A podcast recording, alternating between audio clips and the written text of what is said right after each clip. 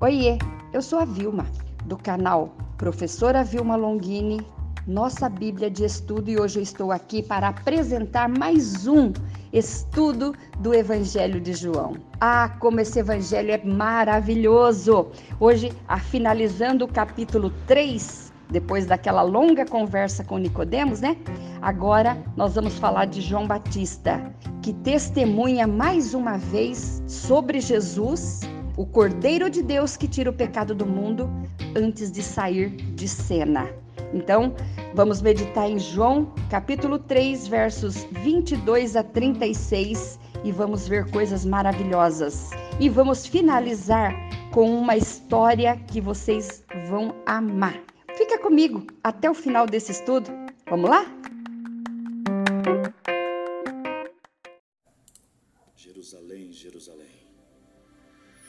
Quantas vezes eu quis te abraçar.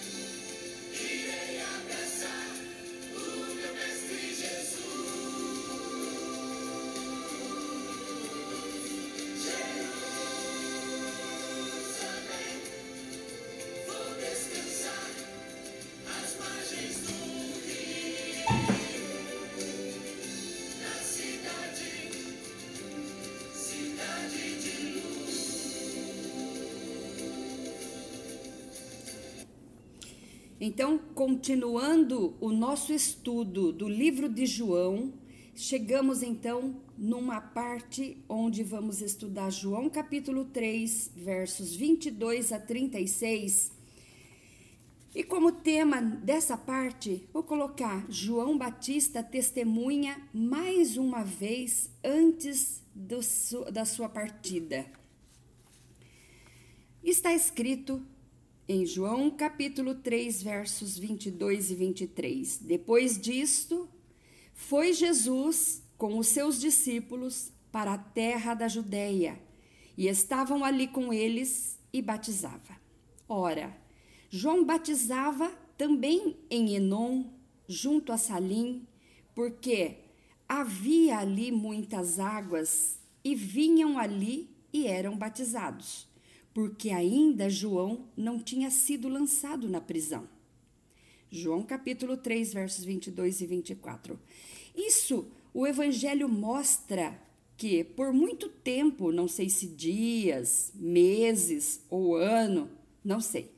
João e Jesus foram contemporâneos na obra, apesar de João Batista ter começado primeiro do que aquele que era antes de tudo e de todos.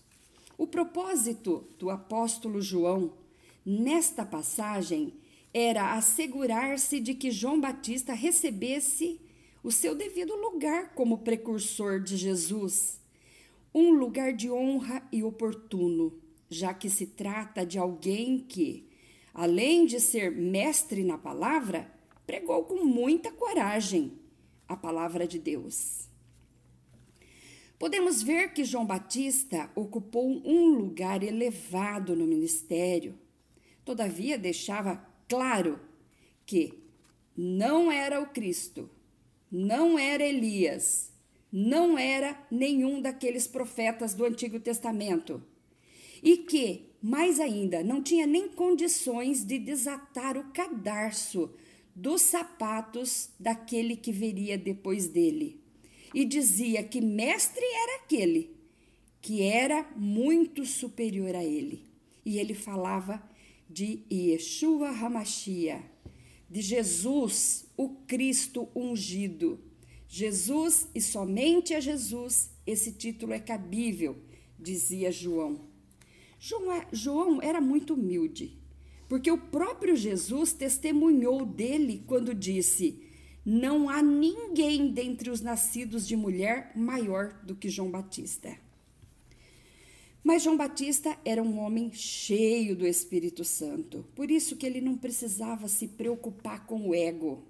O ego dele estava submisso ao Espírito Santo de Deus que estava nele, para pregar a palavra, ensinar a verdade, e isso ele fazia cheio de coragem.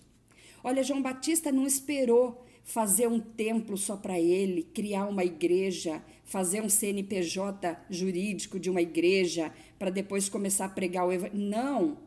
Ele recebeu o chamado de Deus e saiu deserto afora.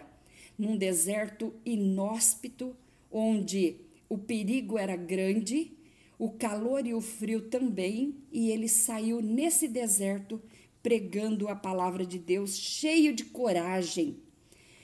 E ali Acredita que ele juntou milhões de pessoas para ouvi-lo? Pois ele descortinou um silêncio de 400 anos. E com tudo isso, juntando milhares de pessoas a seu redor, ele continuava humilde. Sua mãe era estéril, seu nascimento já foi um milagre. Seu ministério foi vitorioso do início ao fim, apesar de todas as dificuldades. Seu porte não era de um caniço, mas de um homem de estrutura forte como um granito. De seu peito não saía apenas um eco que reproduzia um som, mas uma voz como de trovão que rompia um silêncio de 400 anos pregava, ele não era um profeta assim que pregava conforme a estação do ano. Eu já ouvi pessoas dizer: hoje eu vou falar sobre a saia rachada, hoje eu vou falar sobre o corte de cabelo. Não, João Batista nem pensava nisso. João Batista só pregava a doutrina de Deus, o que não pode ser mudado, o que é inegável e o que leva para o inferno. Porque todas essas outras coisas têm perdão, dá para sair. O João Batista não era um profeta da conveniência que pregava conforme a estação do ano, conforme a moda. E nem jogava palavras ao ar, mas ele era um arauto usado pelo Altíssimo, que pregou a palavra da verdade, que mostrou que já estava vindo ali aquele que iria tirar o pecado do mundo. Seu propósito era claro, sabia o que estava fazendo, sabia do que falava e sabia até onde deveria chegar. Por quê? Porque era obediente a Deus. Precursor do Machia, ungido, tinha tudo para se orgulhar e cobrar caro por suas pregações. Como fazem muitos, né? Nos dias de hoje. Eu conheço igrejas pequenas que tinham vontade de trazer certos pregadores, mas não tinha alcance, não tinha renda necessária nos dízimos para buscar esse tal. Né? Então, ele, João Batista não era assim.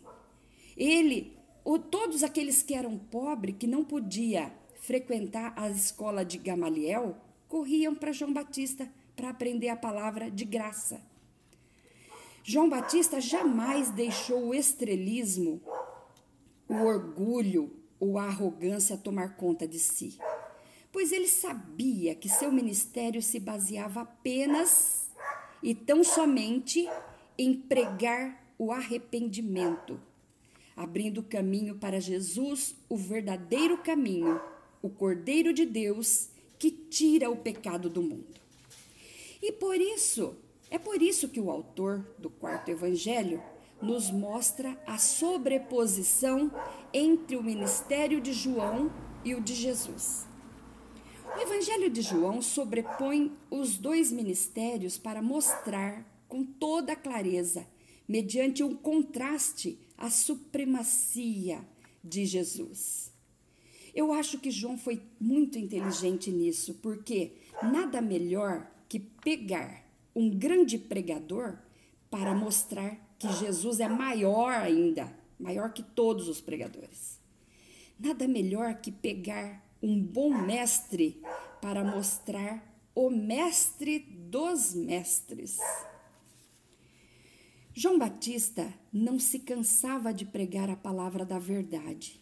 E quando via Jesus de longe, apontava: Eis aí o Cordeiro de Deus que tira o pecado do mundo. Dizendo isso, estava relatando que os sacrifícios de animais, já que não seriam mais aceitos diante de Deus. E olha que João, a curiosidade, João Batista era filho de sacerdote. E junto com seu pai sacrificava animais no templo, pelo menos duas vezes ao dia, para apagar o pecado, para apagar não, para cobrir o pecado do povo.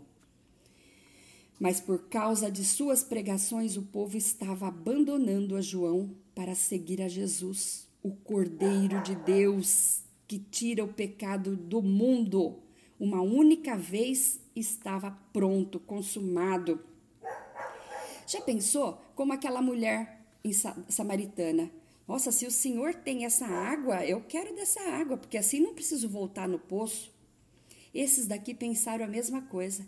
Nossa, se esse é o Cordeiro de Deus que tira o pecado do mundo, eu vou atrás dele. Porque assim eu não preciso sacrificar duas vezes por dia. Todo dia estou pecando, todo dia tem que matar animais.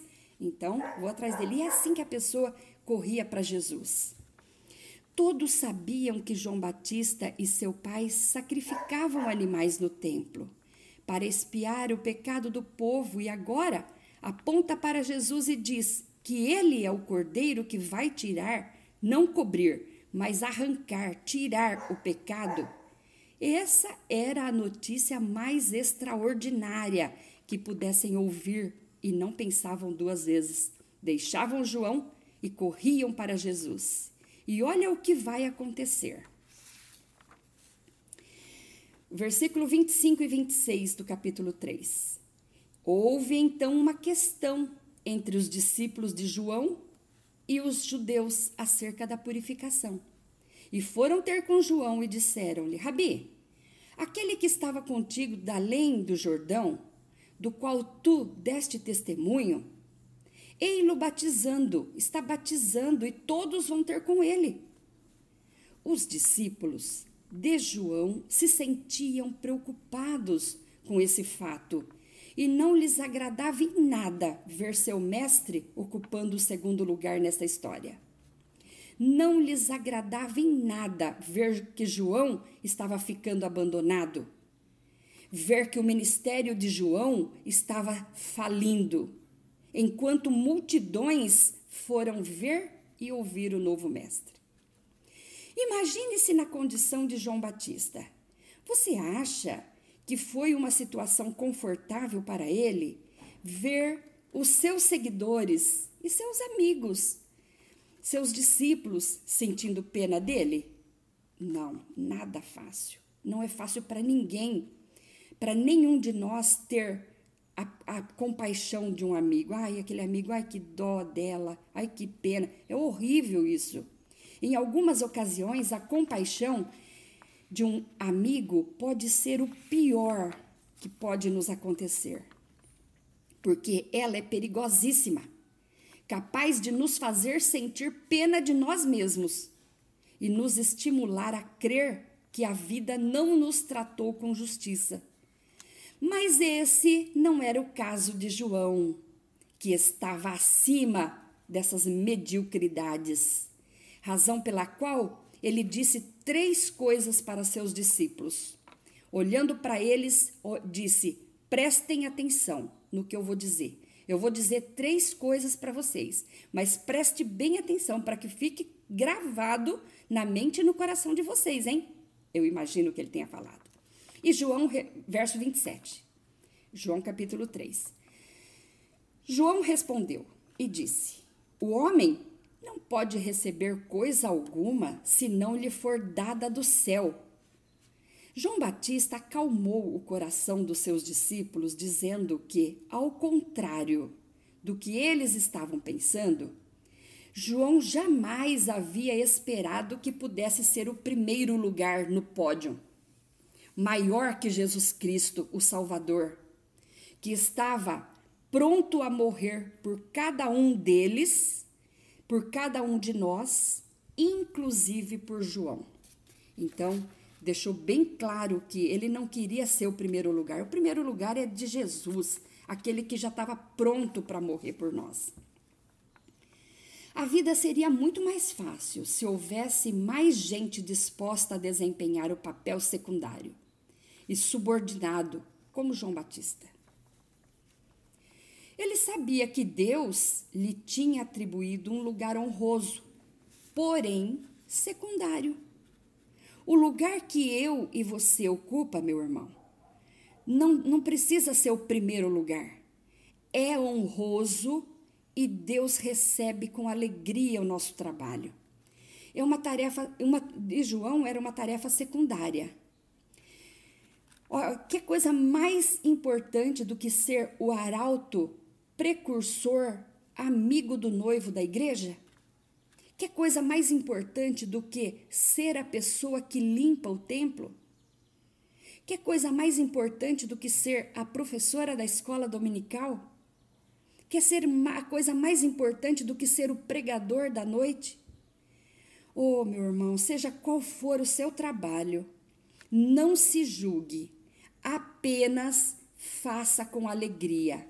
E João Batista fazia assim, por isso estava feliz ao ver que sua pregação produzia efeito e todos iam seguir Jesus. Nós nos evitaríamos muitos ressentimentos e desgostos se nos dessemos conta de que há certas coisas que não são para nós, que não foi programada por Deus para que nós façamos. Deus quer que cada um fique na posição que ele colocou. Quando a tarefa secundária é para Deus, converte-se em uma grande tarefa. E João queria que eles vissem isso. Porque para Deus, todos os serviços, desde aquele que nós achamos o maior até o, maior, o menor, tem para Deus a mesma nota. Tem para Deus o mesmo valor. E sabe como ele vê cada um desses serviços? Grande. A segunda coisa que João então olha para ele nos olhos deles e diz, está no verso 28 e 29 do capítulo 3. Vós mesmos me sois testemunhas de que eu disse: Não sou Cristo, não sou, mas eu sou enviado diante dele. Aquele que tem a esposa é o esposo. Mas o amigo do esposo lhe assiste e ouve e alegra-se muito com a voz do esposo. Assim, pois, já que vocês estão dizendo isso, que todos estão indo para lá, olha o que diz: assim, pois, já este meu gozo está cumprido. Aqui João Batista leva o pensamento deles para os profetas para a Torá e os profetas, quando dizia ser Deus o esposo da nação de Israel. Se o novo mestre estava ganhando mais discípulos e seguidores, não era porque os estivesse roubando de João. Não, não, senhor. Mas sim porque Deus estava atraindo mais pessoas para crer em Jesus e serem salvas. Isso é a prova do grande amor de Deus. Quando ele fosse levantado na cruz. João emprega uma imagem muito viva de qualquer que qualquer judeu podia reconhecer de imediato, porque pertencia à tradição do pensamento judaico. Pertencia já à crença judaica, que é a representação de Israel como noiva de Deus e Deus como um noivo da nação de Israel. A união entre Deus e Israel era tão íntima que só podia ser comparado a um casamento. Olha o que diz a Torá, Êxodo 34:15. Quando Israel seguia os, a seus deuses estranhos para que fosse culpado de infidelidade ao vínculo conjugal, diz: Para que não façais aliança com os moradores da terra, e quando eles se prostituírem após seus deuses, ou sacrificarem aos seus deuses, tu, como convidado deles, comas também os teus, dos seus sacrifícios. Então, Deus estava já dizendo para Moisés se preocupar com isso. Deuteronômio 15, 31, 15 e 16. Então o Senhor apareceu na tenda da coluna de nuvem, e a coluna de nuvem estava sobre a porta da tenda. E disse o Senhor a Moisés: Eis que dormirás com teus pais. E este povo se levantará a prostituir-se, indo após os deuses estranhos na terra, para cujo meio vai, e me deixará, e anulará a minha aliança que tenho feito com eles. Deus, sabendo o que o povo ia fazer, já estava já estava clamando, já estava falando, né? Tanto é que depois eles fizeram e aí foram cativos para Babilônia. Lá passaram 70 anos para aprender a não fazer mais coisas erradas.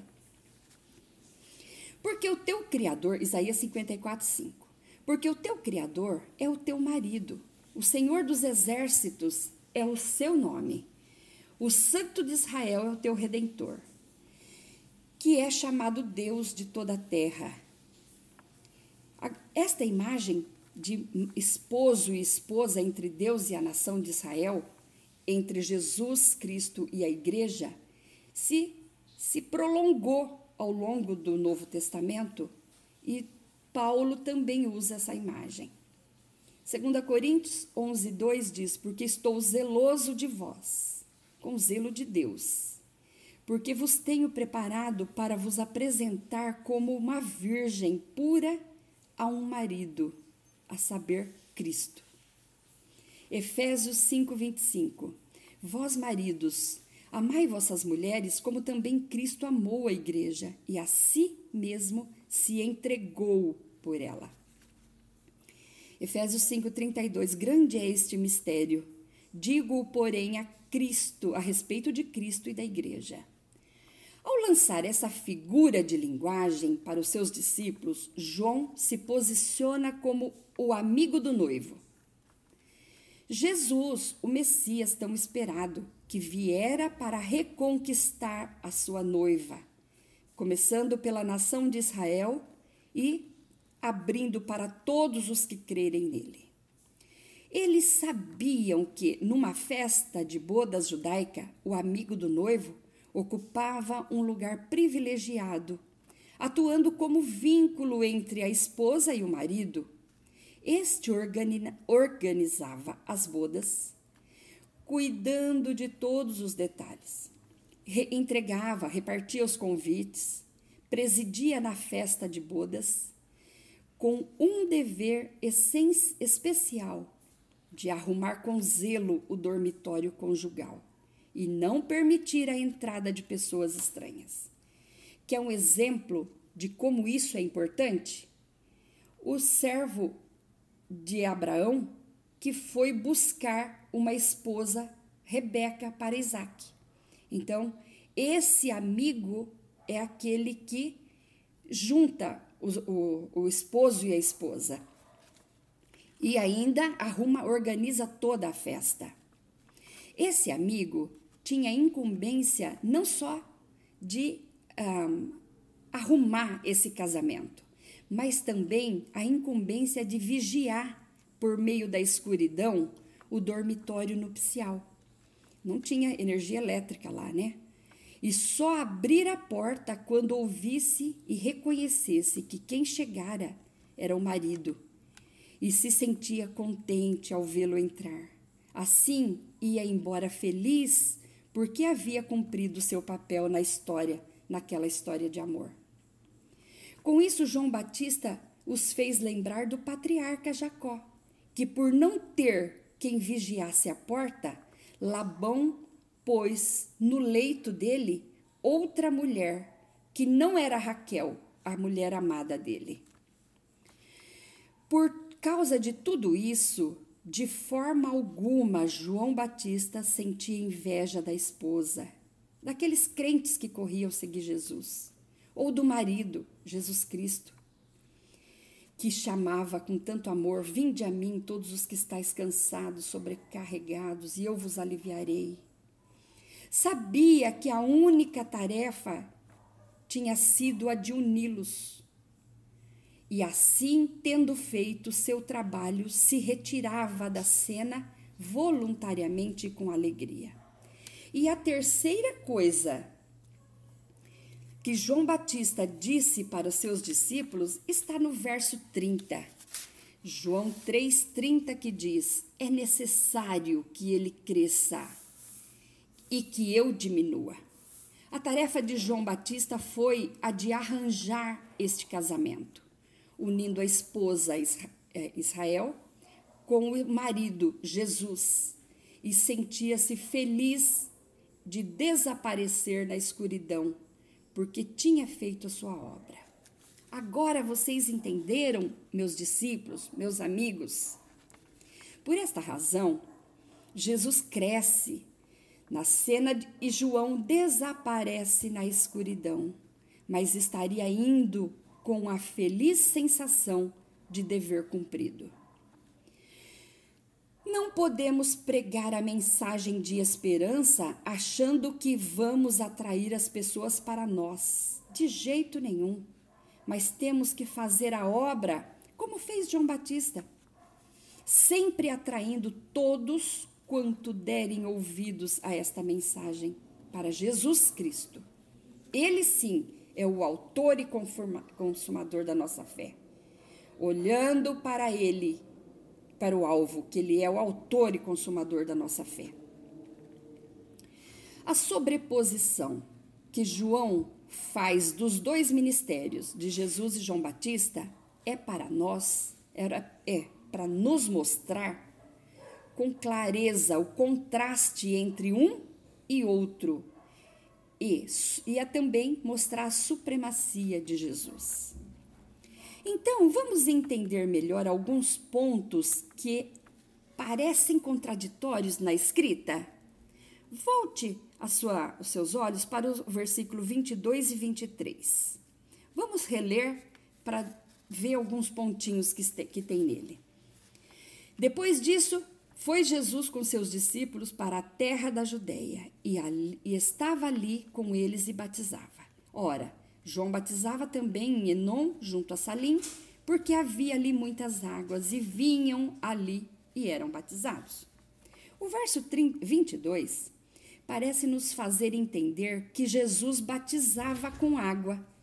Mas não, quem batizava eram os discípulos, e João já vai esclarecer isso logo no, próximo capítulo, verso 2. João 4, verso 2 diz: E ainda que Jesus mesmo não batizava, mas seus discípulos. Outro detalhe nesse versículo é dizer que Jesus foi para a terra da Judéia. Na verdade, Jesus já estava na Judéia. Ele nas na região periférica. Ele apenas adentrou mais na, na Judéia. O batismo de João era um batismo de arrependimento com o com o propósito de preparar o caminho do Senhor. Assim, ele vai agora usar metáforas para representar pessoas.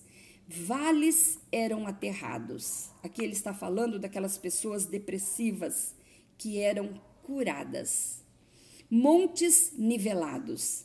Está falando daquelas pessoas de nariz empinado que tinham que baixar a bola. Os caminhos tortos endireitados. Está falando de um tipo de, de todo tipo de pecadores. Aquele que adulterava, agora endireitou, não adultera mais. Que roubava, não rouba mais. Os caminhos escabrosos aplainados. Aqui está falando daquelas pessoas que parecia não ter mais jeito. eles são aplainados.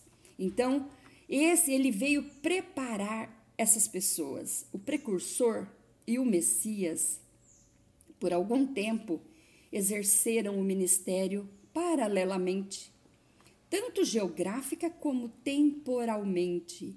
E esse fato foi a causa dos ciúmes por parte dos seus discípulos.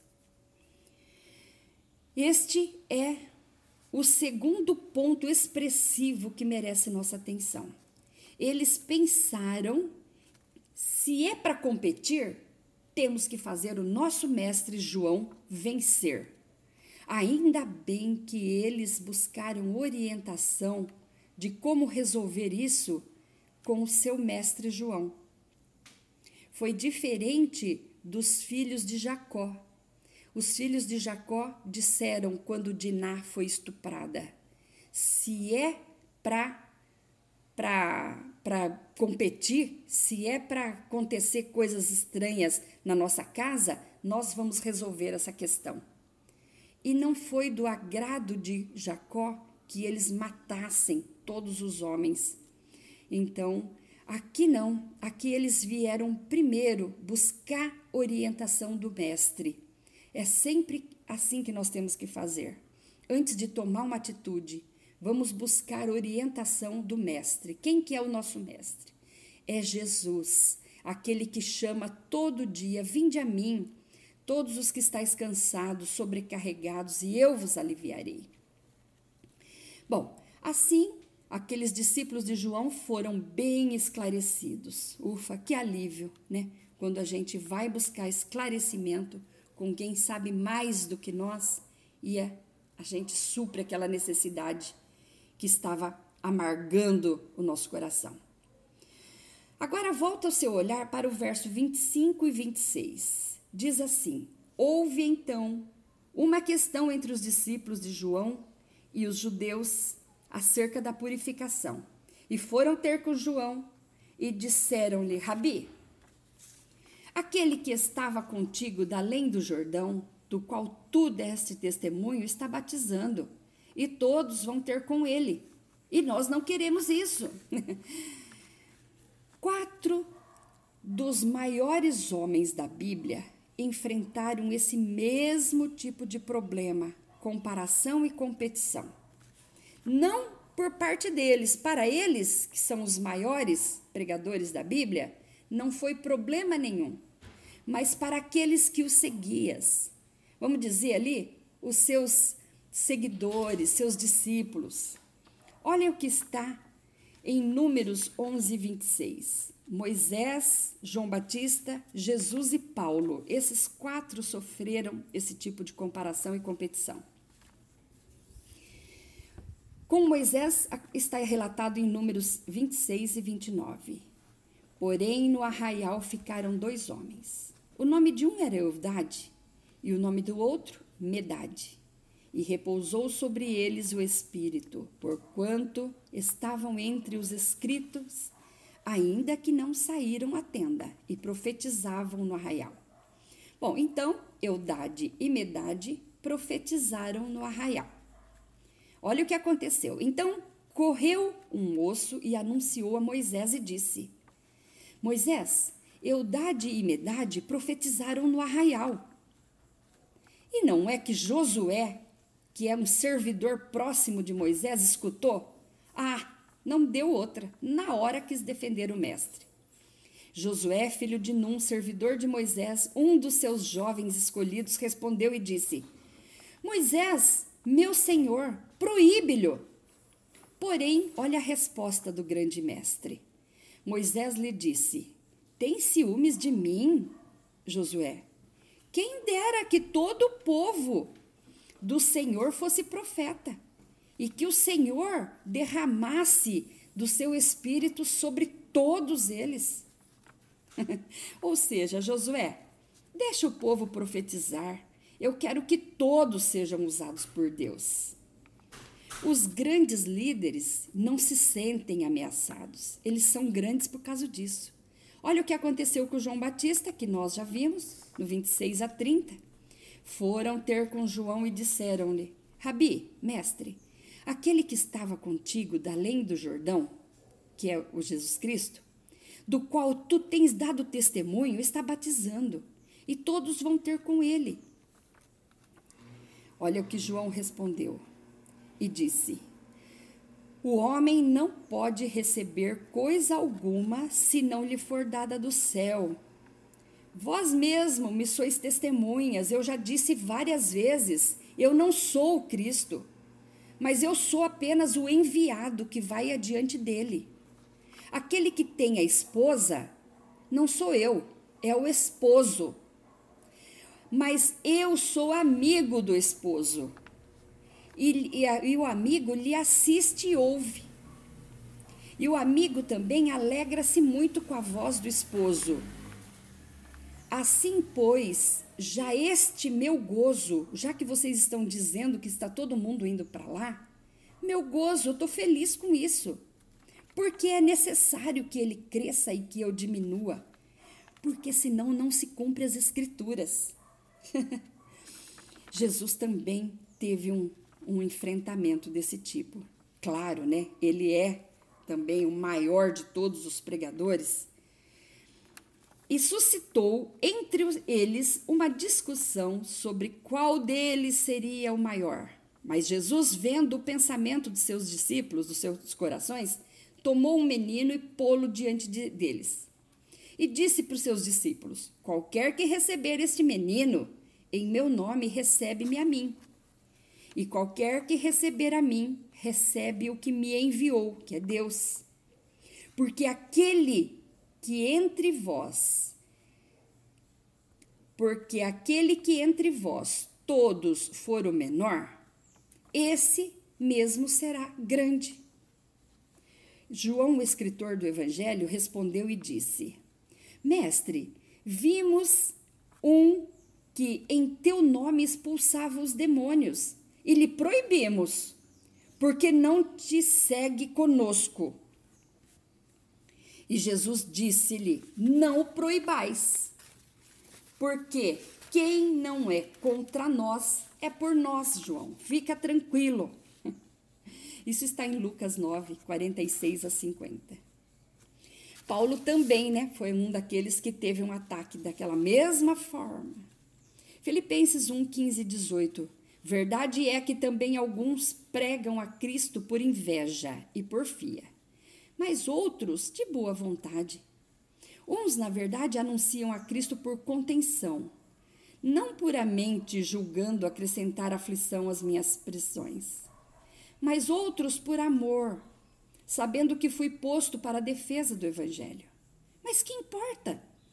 Contanto que Cristo seja anunciado de toda maneira, ou com fingimento, ou em verdade, nisto me regozijo e me regozijarei ainda. Os grandes homens, como nós podemos ver, não perderam tempo com bate-boca, com bate-boca. João Batista não vê o decréscimo de, de seu ministério e o crescimento do ministério de Jesus como um fracasso, uma falência. Não, Senhor, mas como um cumprimento de um trabalho concluído com êxito. Seja qual for nosso serviço ministerial, é recebido por Deus. Portanto, não há necessidade de preocupação, e sim de entrega e alegria no servir seja lá qual for o seu trabalho. Cumpra com amor. Outros pontos importantes estão entre os versos 31 a 36. Encontramos uma das dificuldades deste quarto evangelho distinguir quando os protagonistas falam e quando João, o evangelista, faz o seu próprio comentário. Parece que se fundem né, as letras.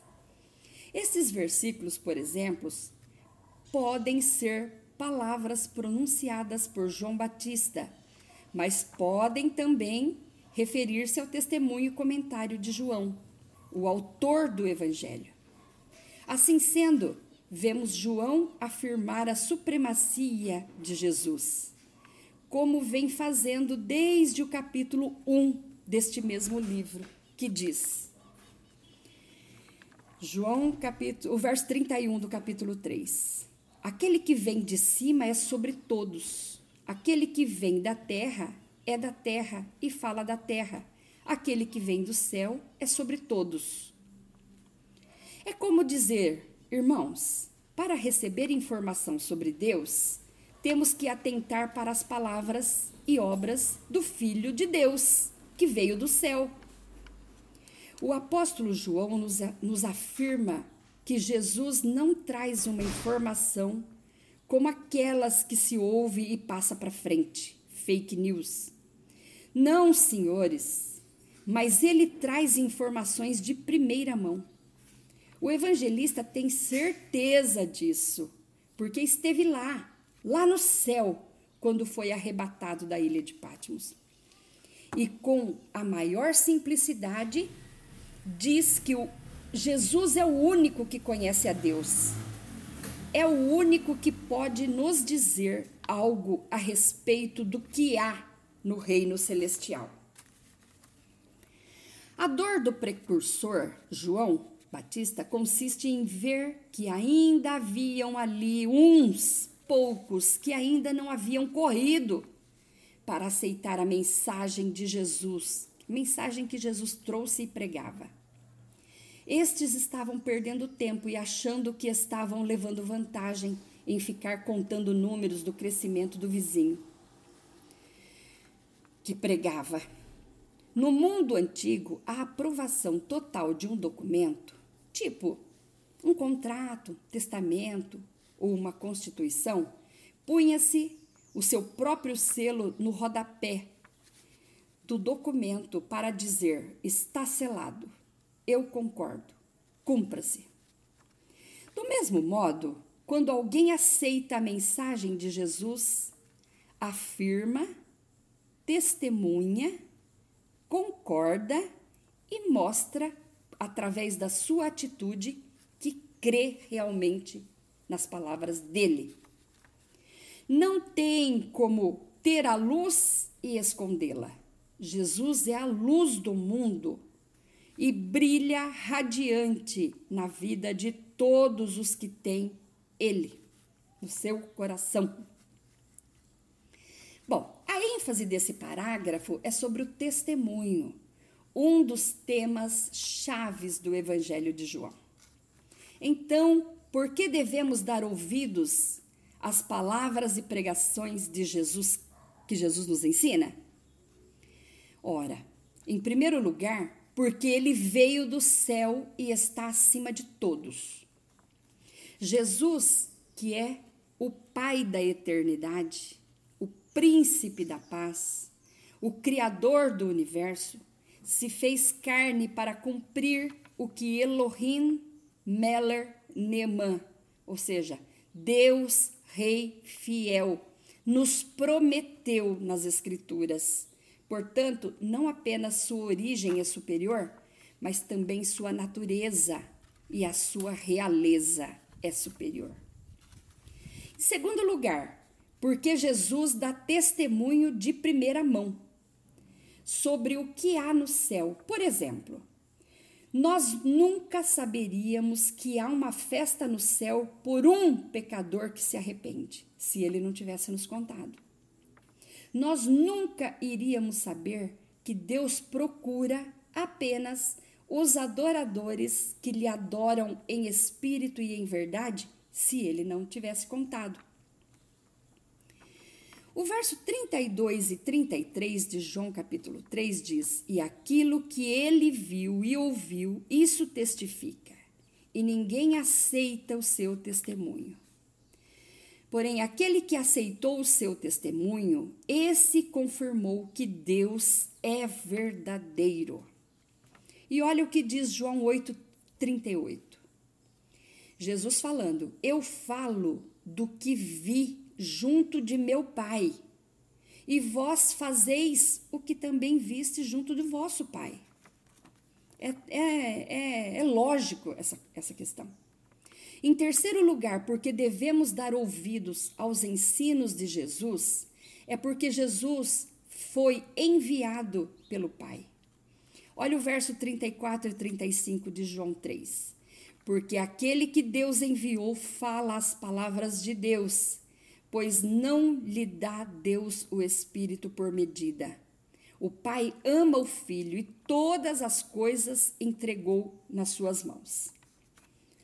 As palavras aqui citadas não são tipo palavras legoi, mas sim palavras remata, ou seja, palavras ação, palavras eficazes, palavras criadoras, palavras que não têm a menor possibilidade de voltarem vazias. O Pai entregou todas as coisas nas mãos de Jesus, aos cuidados de Jesus. Jesus é o regente de todas as coisas. Nele está o Amém, a palavra que produz efeito, palavra de rei. E palavra de rei não volta atrás, se cumpre. Ele é o cabeça da igreja. Ele é o salvador da humanidade, o Senhor do universo, o sustentador de todas as coisas. É Ele que sustenta a minha fé, é Ele que sustenta a sua fé, meu irmão. Por isso que nós temos que focar o nosso pensamento em Jesus. Não como um chavão, sangue de Jesus tem poder, ou em nome de Jesus. Não, nesses chavões não. É dentro do nosso coração mesmo. É saber que tem poder e saber que você pode ficar tranquilo, em mesmo em meio ao deserto. Nele tudo subsiste. Agora, em quarto lugar, porque devemos dar ouvido às palavras e ensinos de Jesus, é porque nele temos a vida eterna.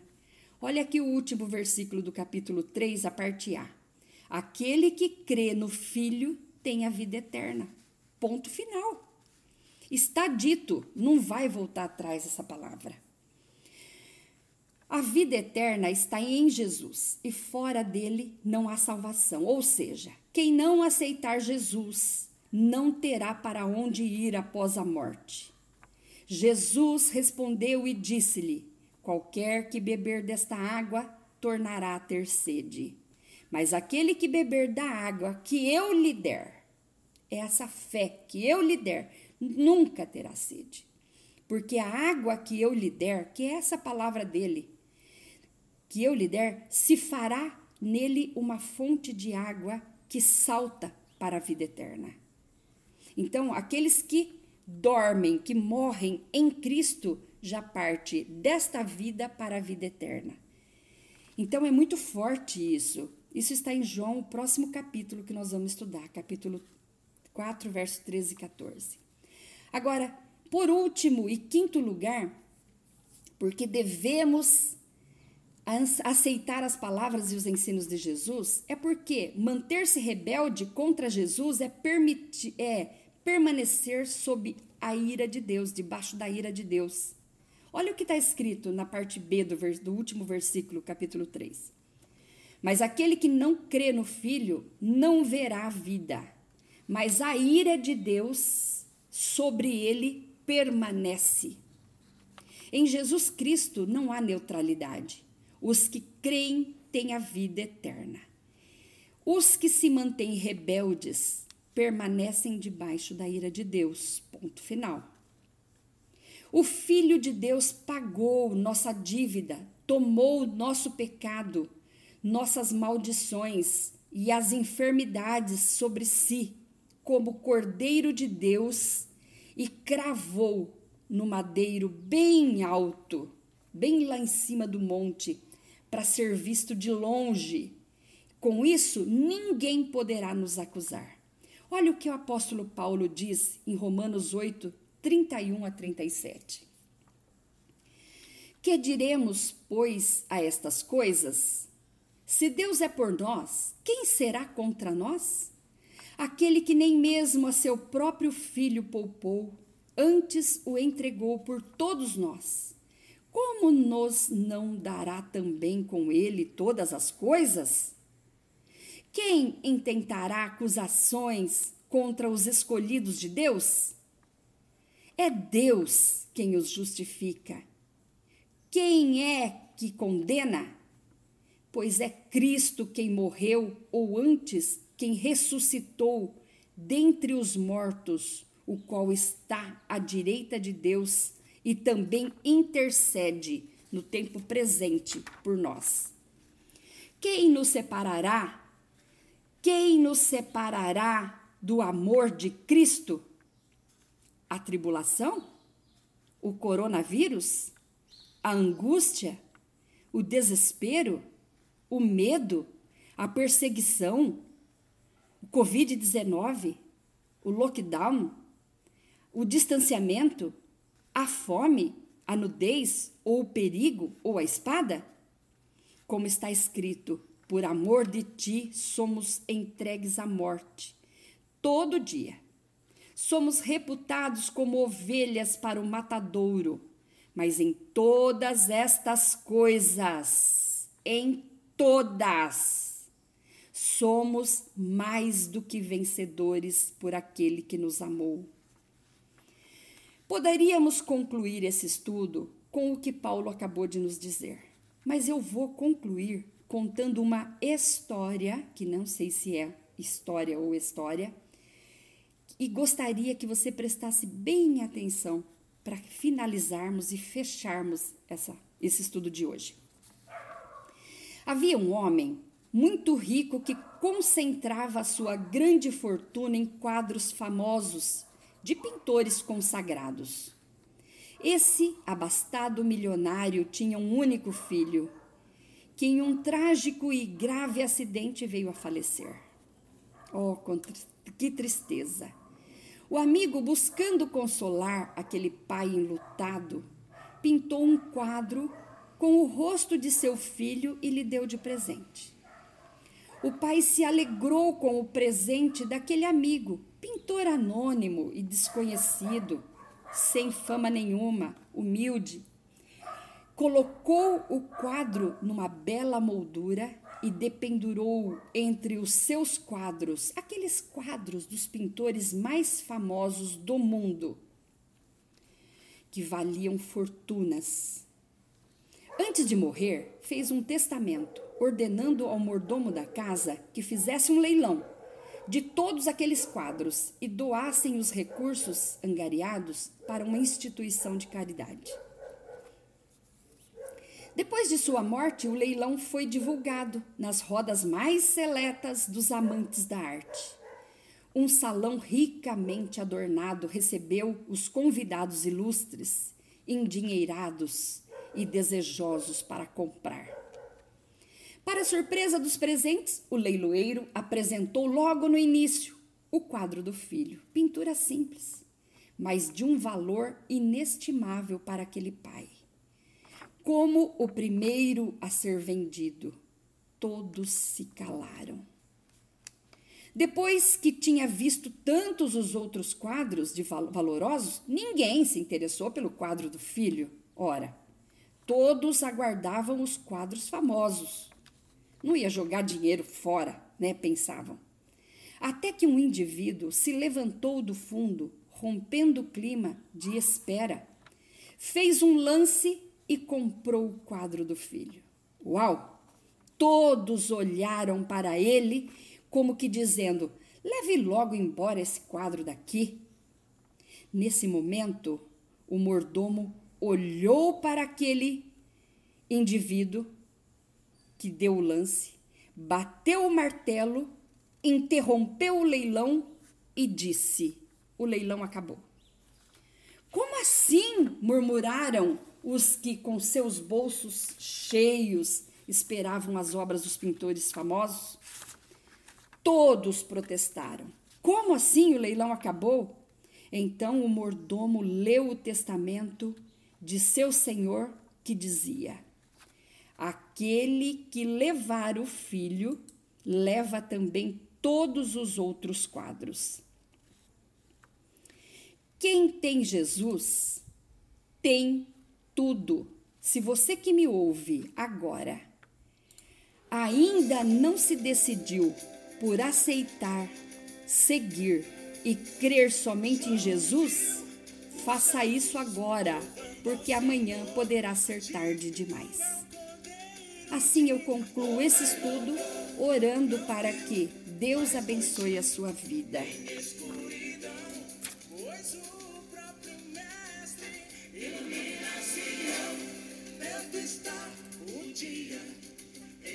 subirei e nula de paz eu vou.